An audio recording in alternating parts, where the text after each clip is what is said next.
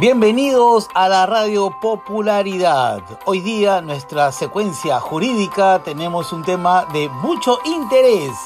Quiero presentarles a Camila Herrera, estudiante del onceavo ciclo de Derecho de la Universidad Privada Antenor Orrego, con un tema importantísimo en esta Tu Radio Popularidad. Bienvenida Camila.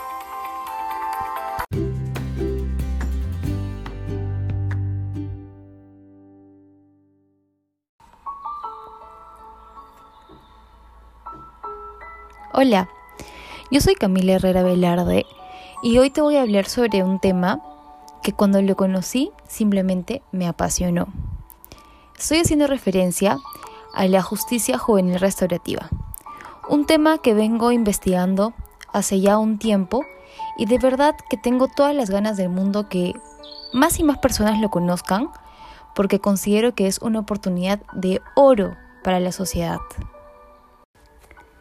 En ese sentido, para que entiendas un poco más, yo de forma muy breve quiero contarte que en nuestro país se viene aplicando la justicia retributiva o también algunos lo llaman la justicia sancionadora.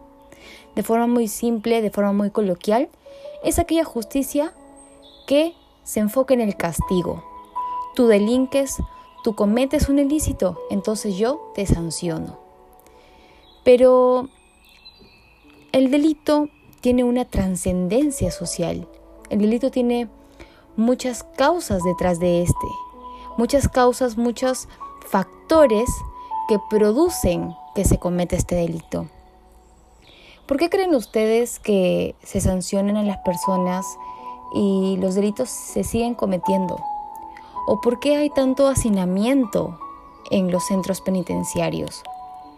¿Es acaso que la justicia sancionadora, la justicia retributiva, aquella justicia que simplemente se encarga de castigar, no está funcionando?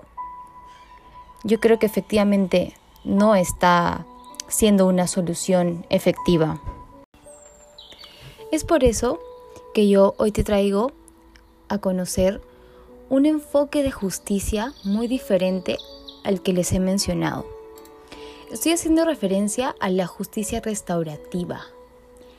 Sí, una justicia que restaura, una justicia que busca encontrar reparaciones, una justicia que repara los lazos sociales requebrantados por el delito, una justicia más humanista, una justicia que va más allá del castigo. Porque recordemos que un delito no solamente produce daños, sino también necesidades sociales. Y no solo en la víctima, sino también en el delincuente, en el infractor y también en la sociedad, en todos nosotros. Por eso, de forma muy breve, yo te quiero contar que la justicia restaurativa no es un tipo de justicia, no busca reemplazar la justicia retributiva ni la justicia sancionadora. Lo que busca es complementarla, complementarla y aunar a este tipo de justicia que sanciona una justicia humanista que busca solucionar problemas que involucren no solamente a la víctima, al ofensor, sino también a instituciones judiciales, instituciones privadas, a las redes sociales, pero sobre todo a la comunidad. Me parece que es un enfoque sumamente innovador, inclusive difícil de entender, pero créanme que si todos nos involucramos en un conflicto social, es ahí cuando recién encontraremos la verdadera solución. Una solución que como país nos urge, porque los índices de delincuencia simplemente van cada vez más en aumento. Sí, yo sé que te parece raro que yo te diga que este tipo de justicia involucra la participación de todas las partes. Sé que para ti es raro pensar en cómo poderle darle una oportunidad a una persona que de repente hurtó o de repente cometió una falta, o de repente te provocó un daño. Pero las segundas oportunidades existen, y existen sobre todo para las personas que realmente quieren cambiar. Es por eso que te cuento que aquí en Perú se viene aplicando este enfoque restaurativo desde el 2010 de forma pilota en Lima y también en otras provincias en los adolescentes. En aquellos adolescentes que muchas veces estigmatizamos de forma negativa e inclusive juzgamos sin saber qué los llevó a delinquir, qué los llevó a cometer una infracción. No debemos olvidar que los adolescentes son aquellas personas que están en una etapa de desarrollo, en una etapa de cambios, y que en esta etapa todavía tenemos el chance de que puedan reivindicarse y cambiar el rumbo de su vida, cambiar el rumbo de su actuar, de su forma de pensar y de cómo tomar decisiones, de saber distinguir entre qué está bien y qué está mal que yo haga. Es difícil pensar, basándonos en la realidad peruana, que un adolescente pueda cambiar si es ingresado o es sancionado con una medida de internamiento. Muchas veces a estos centros de rehabilitación los llaman las escuelas de delitos, porque muchas veces salen peor. No juzgo a los jóvenes que están ahí. He podido hacer labores sociales en la floresta y conozco a muchos jóvenes que tienen realmente las ganas de cambiar.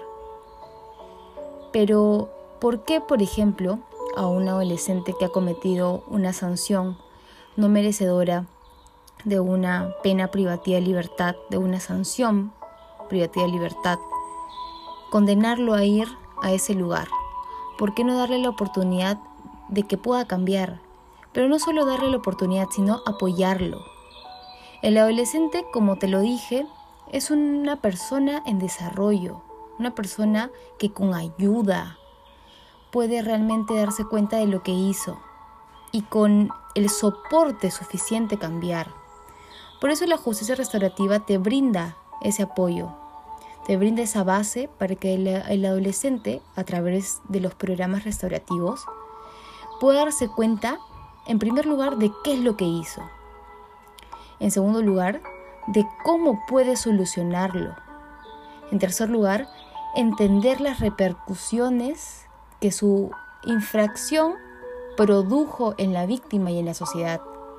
Y finalmente, entendiendo todo ello, con apoyo y con compromiso, este adolescente va a poder cambiar, va a poder eh, pedir las disculpas del caso y sobre todo reintegrarse a la sociedad.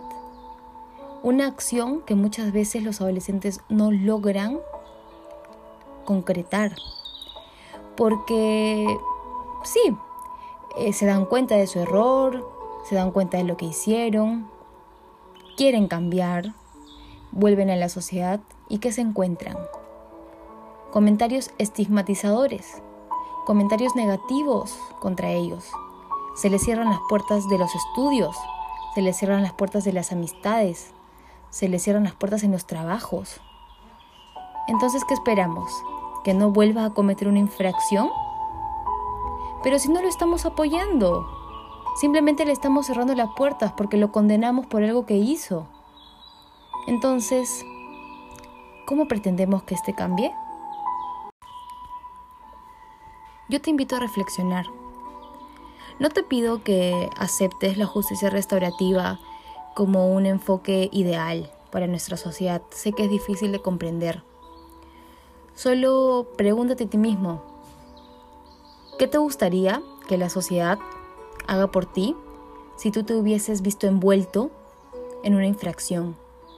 Y sobre todo, darte cuenta que quizás lo hiciste no porque querías cometer una infracción, sino porque de repente creciste en un entorno de violencia, en un entorno de, robo, en un entorno de engaños, en un entorno donde hasta tus familiares cometían delitos. Para ti se volvió algo normal o de repente creciste en un entorno de pobreza, donde no te quedó otra que robar para poder comer. Entonces, acordémonos, acordémonos de todos estos factores cuando estigmaticemos a un adolescente que ha cometido una infracción. Yo no pretendo que se perdone a los adolescentes que lo hacen. Es más, la justicia restaurativa no busca perdonar las infracciones cometidas. Lo que busca es, sí, te impongo una sanción para que te des cuenta que lo que hiciste está mal, pero al mismo tiempo te ayudo a cambiar. Entonces te invito a reflexionar. Te invito a pensar un poco más, a investigar sobre esta justicia, para que tú también puedas ser parte del cambio. Para que si te ves inmerso en una situación donde ha sido un adolescente el que ha provocado el perjuicio contra ti, tú puedas darle la oportunidad del cambio y no solo busques que castiguen a este adolescente. En conclusión, quiero reafirmar lo que ya te había comentado. Quiero que te quede claro que la justicia restaurativa es un proceso que busca resolver el problema de la delincuencia, enfocándose en la compensación del daño a las víctimas, pero haciendo que los delincuentes no solamente sean castigados, sino también se den cuenta de la responsabilidad que abarca el daño que han cometido y e involucrando a la comunidad en la resolución del conflicto, para que el adolescente, cuando cambie, cuando se dé cuenta qué es lo que hizo y necesite reintegrarse a la sociedad, no encuentre simplemente una barrera. La participación de las partes es esencial al proceso porque a través del enfoque restaurador se busca reconstruir las relaciones y las reconciliaciones de las partes involucradas en el problema, en la infracción. Es sumamente importante lo que te estoy contando. Las metas que este proceso puede lograr simplemente son magníficas. Vamos a permitir que la víctima no sea una parte más del proceso, sino que sea una parte involucrada y que se sienta segura de expresar lo que ha sentido, también vamos a lograr que el delincuente entienda cómo la acción que realizó afectó a la víctima y a otras personas y que por su propia iniciativa pueda responsabilizarse, pueda asumir ese compromiso y que pueda reparar lo que realizó. También vamos a lograr que exista un respeto mutuo entre las personas, porque ¿qué, derecho tenemos nosotros de estigmatizar a alguien cuando en realidad no sabemos lo que hay detrás de su actuar? Vamos a lograr la comprensión tanto de la víctima como del delincuente. Y que esta comprensión, esta empatía, estas ganas de que el Perú mejore, lleven a que el problema se cierre y el delincuente y la víctima se puedan reintegrar adecuadamente a la comunidad. Una reintegración que escape del miedo y que se logre un objetivo en beneficio de la sociedad.